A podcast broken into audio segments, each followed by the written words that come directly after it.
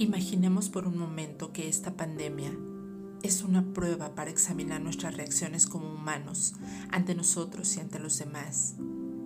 Creo firmemente después de observar a mi alrededor, las redes sociales y a las personas en la calle, que estaríamos reprobados. Cuando el miedo y la incertidumbre nos invadieron, desapareció la cordura y el respeto por los demás, imperó el egoísmo absoluto no solo se vaciaron los anaqueles desabasteciendo a los menos favorecidos, se respondió con violencia a los que más podían apoyarnos.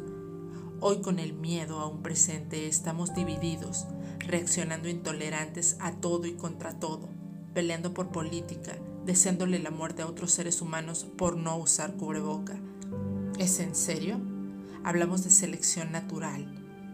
Estamos siendo dominados por nuestras emociones y eso tristemente nos llevará a la perdición.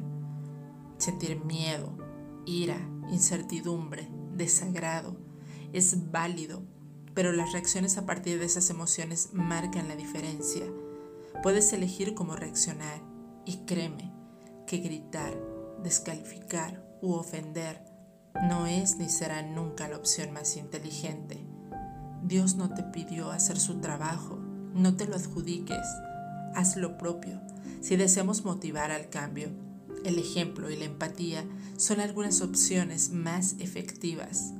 No pretendo juzgarte ni decirte qué hacer. Esto es una simple y llana reflexión de alguien ocupada y preocupada por la humanidad.